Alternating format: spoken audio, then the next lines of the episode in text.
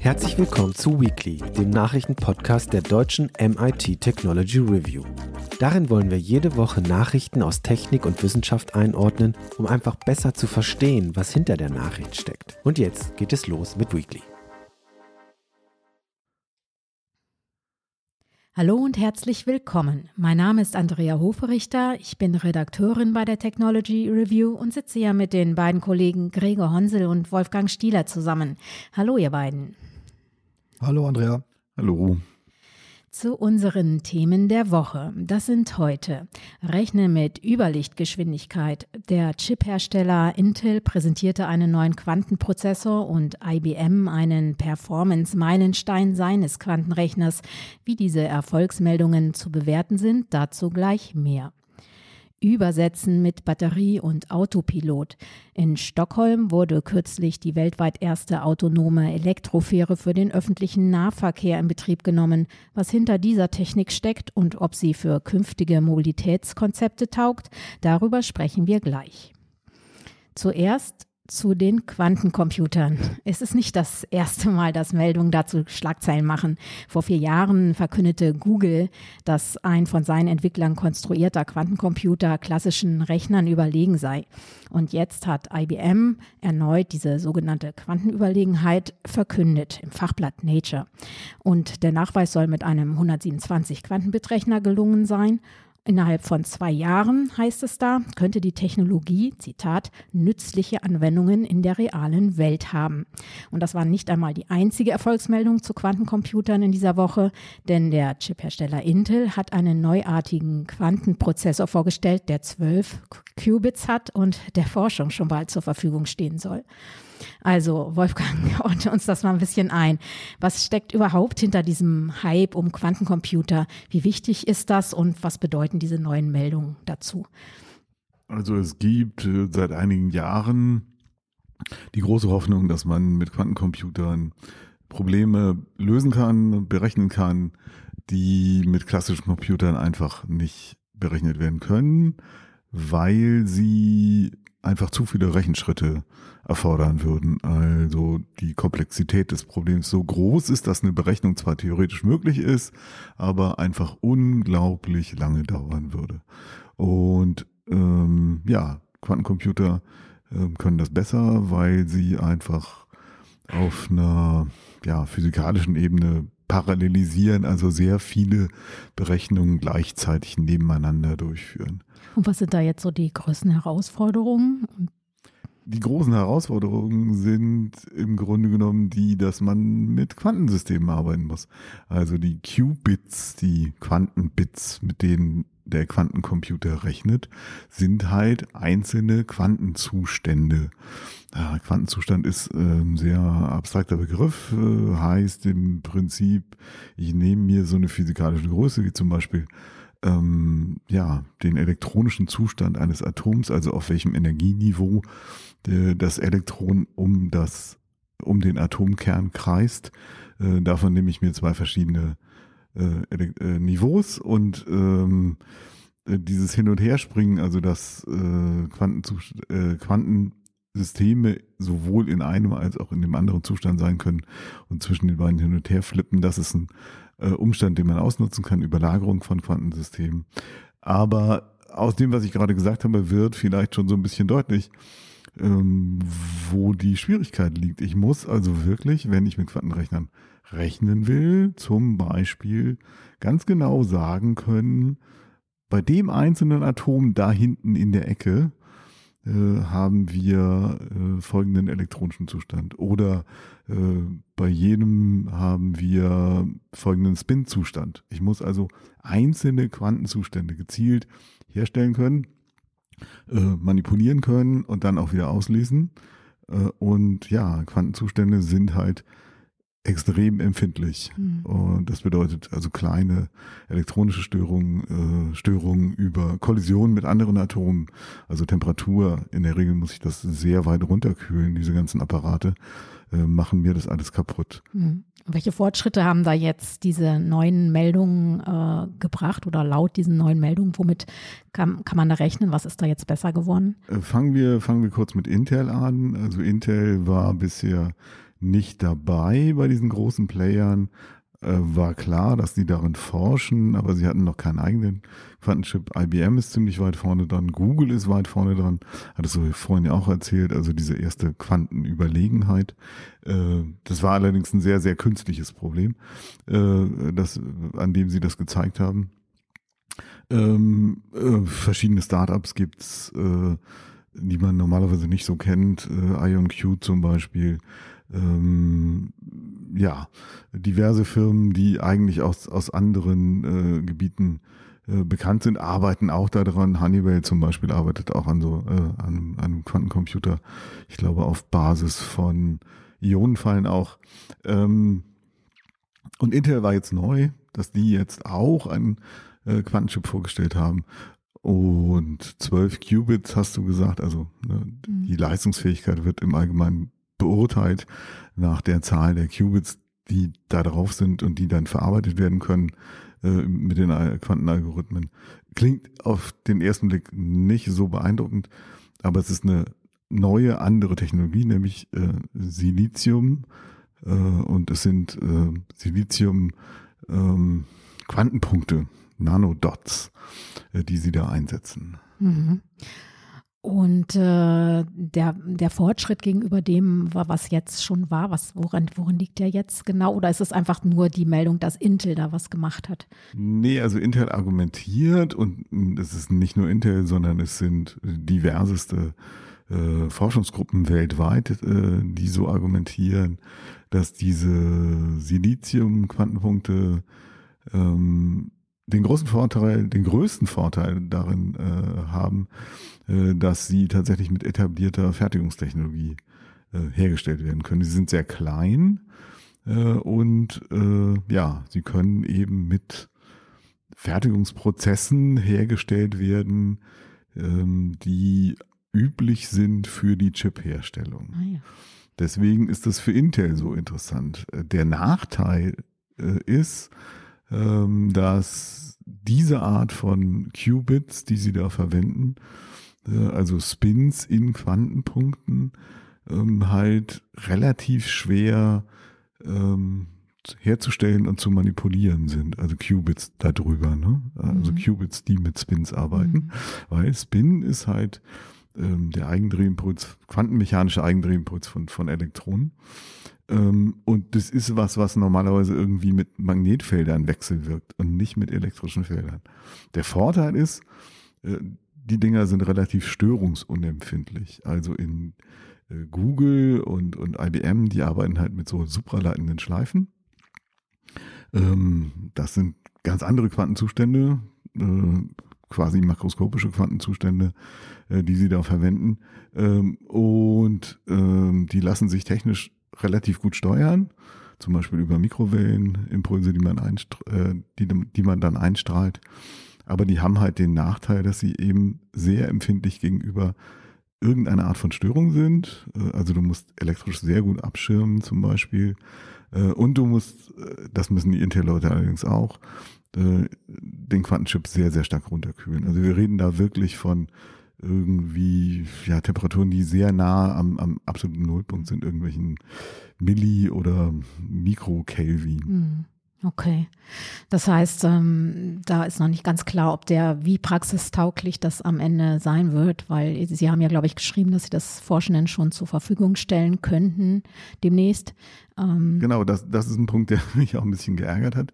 Ich hätte sehr gerne äh, gewusst, wie leistungsfähig denn diese äh, Qubits, die man dann herstellen kann mit diesen Silizium-Chips sind. Da gibt's typische Maßzahlen, äh, die man ranziehen kann, um das zu beurteilen. Also wie gut man dann wirklich äh, Quantenoperationen darauf äh, durchführen kann. Das heißt, wie groß die Chance ist, dass diese Quantenoperation tatsächlich das macht, was sie soll. Das wird als Güte eines Quanten, Quantengates bezeichnet. Mhm. Und das andere ist halt eben die Lebensdauer von, äh, typische Lebensdauer von so Qubits, bevor sie halt durch irgendwelche äh, Störungsprozesse der Umgebung ähm, zerfallen und einfach zufällige Ergebnisse dann zeigen. Und da gibt's äh, Zahlen von Forschungsgruppen, die sehen ganz gut aus, aber Intel hat einfach nichts dazu gesagt. Mhm. Sie wollten sich da offensichtlich nicht in die Karten gucken lassen und haben dann tatsächlich während der Pressekonferenz ähm, offensiv um diese Fragen rumgehört. haben die einfach nicht zur Kenntnis genommen, mhm. dass es gar nicht mehr anders ging. Und dann haben sie halt so gemeint, na ja, also es gäbe ganz viele Zahlen, die man da ranziehen könnte.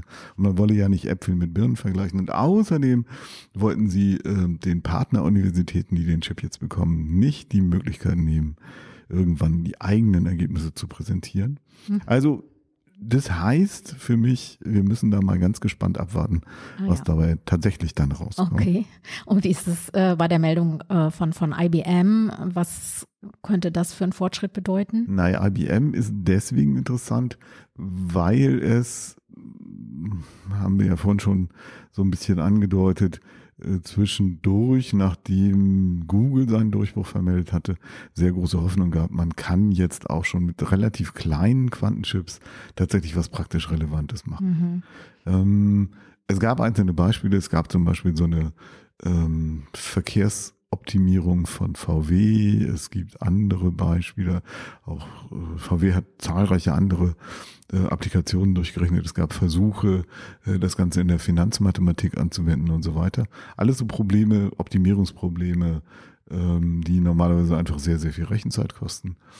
Ähm, und das war sehr interessant, weil da schon mit rumgespielt worden ist, wie kann man so ein großes Problem in kleinere Probleme zerlegen wie kann man sozusagen vorbereiten ähm, für den Fall, äh, dass es tatsächlich brauchbare Quantenprozessoren gibt, die noch nicht riesengroß sein müssen, aber trotzdem, weil ich das Problem in mehrere Unterprobleme zerlegt habe, kann ich dann äh, was praktisch Relevantes machen. Aber das Ergebnis war im Wesentlichen, nö, also ähm, die Qubits, die da drin verbaut sind, sind noch so fehleranfällig. Äh, die Wahrscheinlichkeit, dass wenn man da so ein Ergebnis ausliest, dass eben aufgrund von rein zufälligen Störungen, irgendwelchen Bitflips, ähm, Murks rauskommt, hm. ist noch so groß, dass ich im Grunde genommen eine Fehlerkorrektur brauche. Und für diese Fehlerkorrektur wiederum muss ich mehrere physikalische Qubits zusammenfassen zu logischen Qubits, kann dann einen Algorithmus drüber laufen lassen und gucken, dass ich dann eben äh, die Wahrscheinlichkeit, dass das Ergebnis Fehler enthält, minimiere. Aber das bedeutet, ich brauche sehr viel mehr physikalische Qubits, äh, als ich jetzt herstellen kann. Wie gesagt, der von der Chip von Intel, äh, von von IBM 127 Qubits, diese reicht normalerweise nicht. Mhm. Und was die IBM da jetzt gemacht haben, war ein anderes Verfahren anzuwenden, keine richtige Fehlerkorrektur, sondern sowas dazwischen. Sie haben Rauschen rausgerechnet auf eine sehr clevere Art und Weise und haben dann Magnetismus an einem vereinfachten Materialsystem, einem Modell für ein vereinfachtes Materialsystem berechnet. Das ist vereinfacht immer noch. Es ist nur ein Modellsystem. Mhm. Äh, mit, äh, das alleine hat noch keine praktische Relevanz, aber die Tatsache, dass sie das hingekriegt haben, also ohne eine richtige Fehlerkorrektur, trotzdem im Grunde genommen was nicht völlig künstlich ist, was völlig artifiziell ist, sondern ein reales physikalisches Problem zu berechnen, zu simulieren, dass man nicht mehr rechnen kann mit einem klassischen Computer. Das war schon ziemlich cool und einzelne Leute wie der John Martinis zum Beispiel, der damals bei Google äh, diesen ersten großen Durchbruch äh, mit begleitet hat und wesentlich auch äh, Anteil hatte an diesem Erfolg, mittlerweile wieder zurückgegangen ist an die äh, University of California in, in Berkeley. Ähm, der hat gesagt, das wäre, würde ihn sehr optimistisch stimmen, dass man damit auch praktische Sachen machen kann. Andere sind da sehr viel vorsichtiger. Aber es ist auf jeden Fall ein sehr, sehr interessanter Weg und es befeuert jetzt wieder diese Hoffnung, diesen Hype in diesem Hype-Cycle, der zwischendurch sehr tief abgestürzt war, äh, dass man vielleicht doch schon nicht erst in 10 oder 15 Jahren äh, was Spannendes, Reales damit rechnen kann, sondern vielleicht schon in zwei oder fünf. Ah ja. Na gut, dann bleiben wir mal dran und gucken mal, ob wir, was wir hier in zwei Jahren äh, berichten, ob da der Erfolg vielleicht sogar schon da ist. Ähm, zum Thema Nummer zwei, da geht es um äh, Fähren. Und zwar wurde in Stockholm die weltweit erste autonome Elektrofähre für den öffentlichen Linienverkehr in Betrieb genommen. Da ist zwar immer noch ein Kapitän an Bord, so aus sicherheits- und rechtlichen Gründen, wenn ich das richtig verstanden habe. Und ansonsten muss er aber nur einen Startknopf drücken und den Rest macht die Fähre allein. Die Fähre hat, um noch ein paar Zahlen zu nennen, glaube ich, 60 Quadratmeter und Platz für 24 Menschen. Auch ein paar Fahrräder passen noch drauf. Und äh, sie wurde von einem Startup aus Norwegen entwickelt ähm, dass das Ziel hat, den öffentlichen Nahverkehr umweltfreundlicher zu machen und dabei die Wasserwege stärker ins Visier zu nehmen. Gregor, du hast dich ja mit dem Thema ausführlicher äh, befasst. Was kann denn diese Ferie, äh, diese Ferie, was kann denn diese Fähre, so heißt das richtig, und kann sie tatsächlich bei äh, der Verkehrswende helfen? Ja, also ähm, natürlich vorausgesetzt ist natürlich, wo eine Fähre Sinn macht, braucht es natürlich Wasser. Also ähm, Stockholm besteht ja viel aus Inseln und in Stockholm ist das äh, tatsächlich großes Potenzial. Alle anderen Städte mit großen Flüssen wahrscheinlich auch. Auf dem Bergdorf natürlich eher nicht. Ähm, aber trotzdem ist das ganz spannend. Also ähm, du hast ja gesagt, es ist zunächst noch ein Kapitän an Bord. Der soll aber schon 2024, also schon im nächsten Jahr, also nach einem guten halben Jahr, Jahr Betrieb, ähm, da weichen und dann gibt es, ist die Fähre autonom.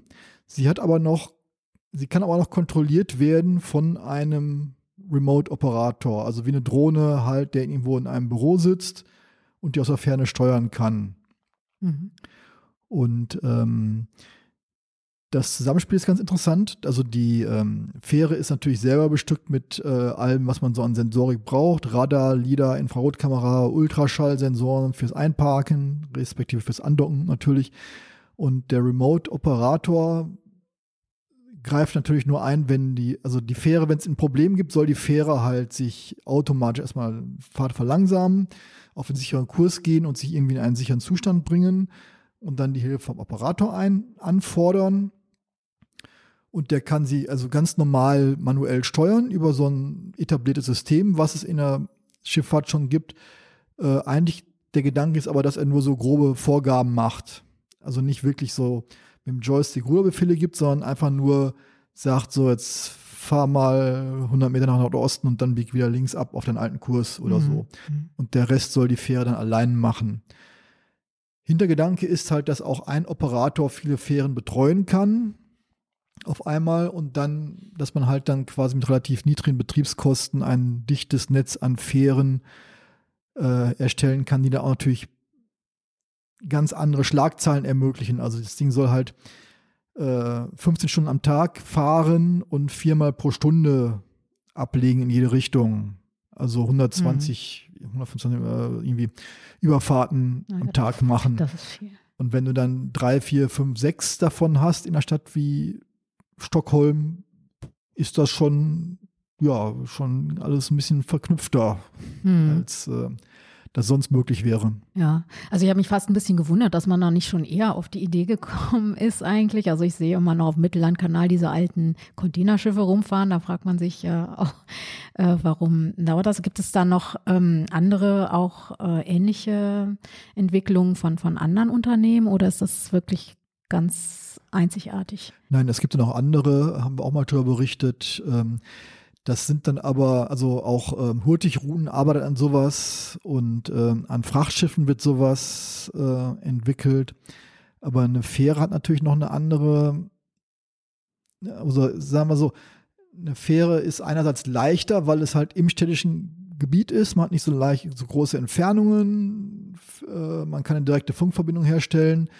Äh, man hat das alles ein bisschen besser unter Kontrolle. Andererseits ist natürlich auch der Verkehr dann ein ganz anderer und sie müssen halt immer ständig autonom an- und ablegen, müssen Passagiere an Bord nehmen und dann ist natürlich auch viel Verkehr, Kajakpaddler, Schwäne, Enten, Hunde, Schwimmer, Stand-Up-Paddler, was da alles so kreucht und fleucht und ähm, das ist natürlich für eine Fähre ein spezielles Problem. Hm.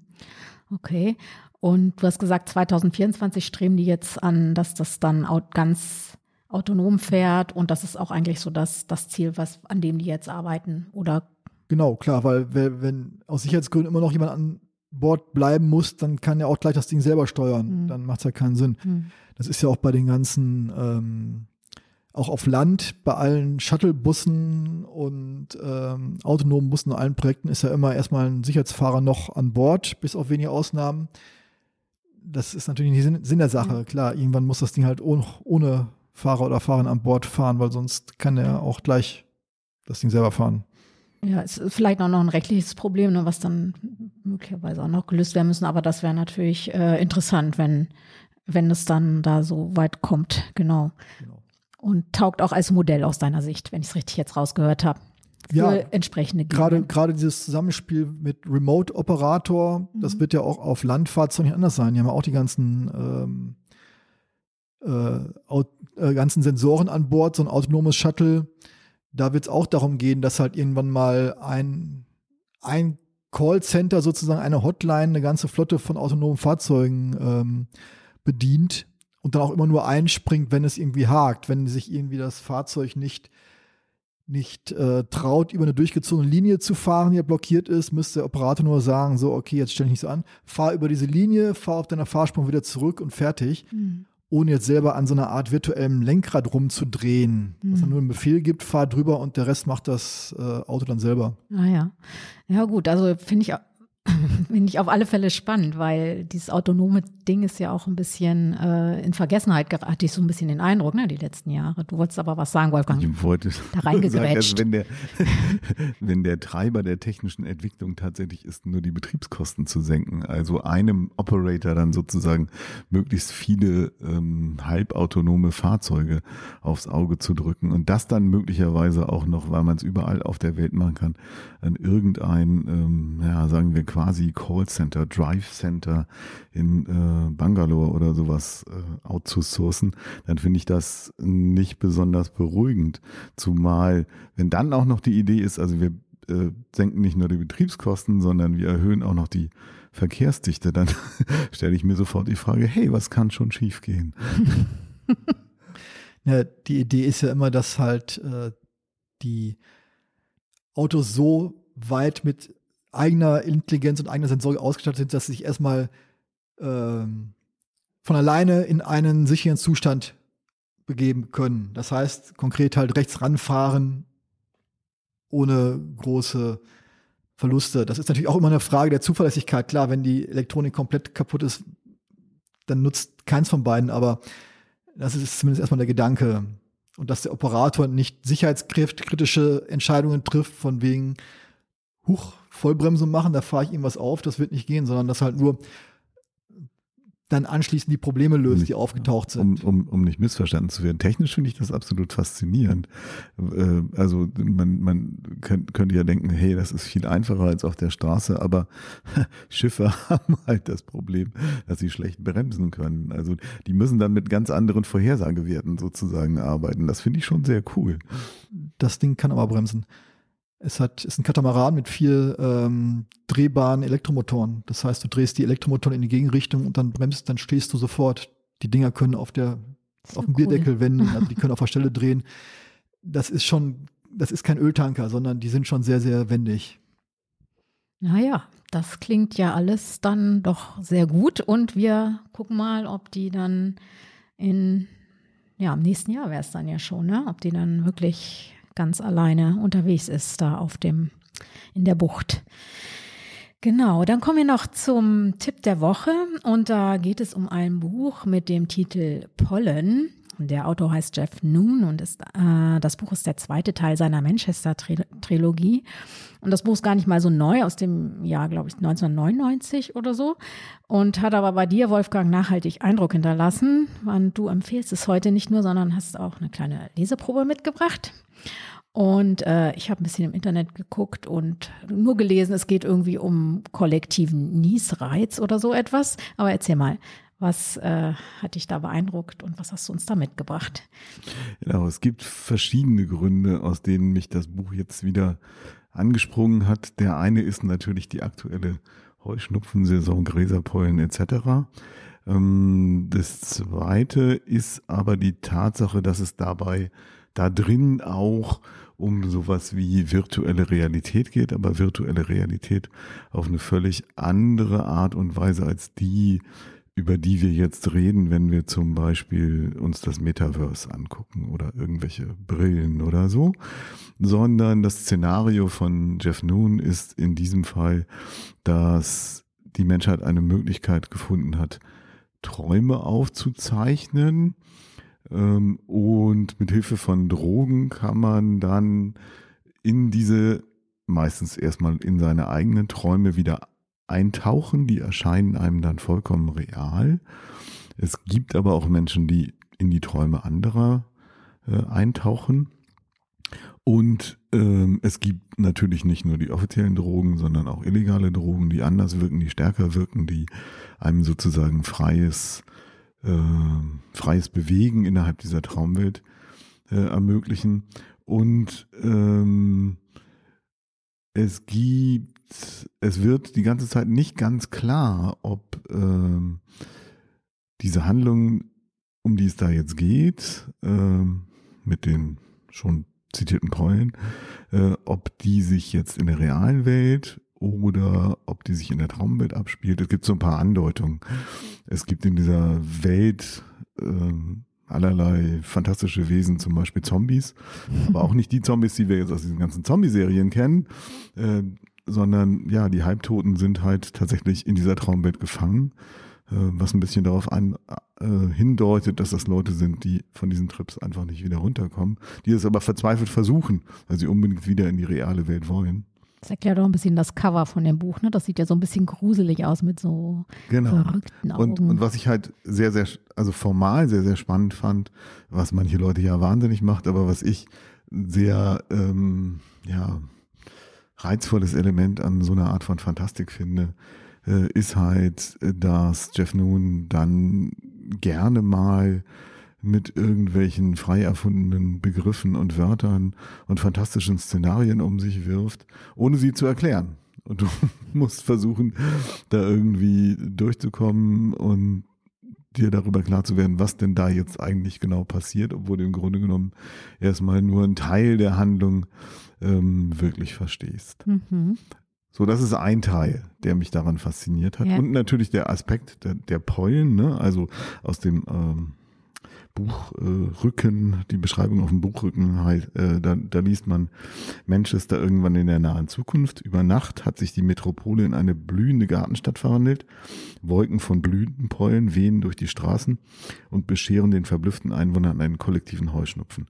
Das ist aber nur der Background. Mhm. Auf diesem Background passieren dann Verbrechen, Morde, also einmal quält natürlich dieser Heuschnupfen die Leute und zwar immer stärker, weil die Pollenkonzentration immer, immer größer wird. Und auf der anderen Seite kommen Leute um, aber nicht wegen Heuschnupfen, sondern sie werden ermordet und aufgefunden mit einem Blumenstrauß im Mund.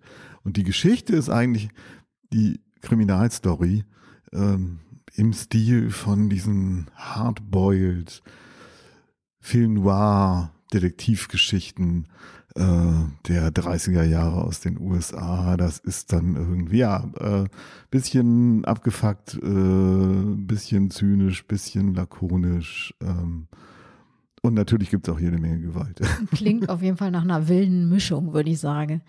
Genau. Und ähm, ausnahmsweise würde ich jetzt, äh, weil es gibt zwar ein bis zwei kleine Spoiler, aber äh, würde ich äh, jetzt mal was vom Ende vorlesen. Also wir haben uns gedacht, wir probieren mal was Neues aus ne?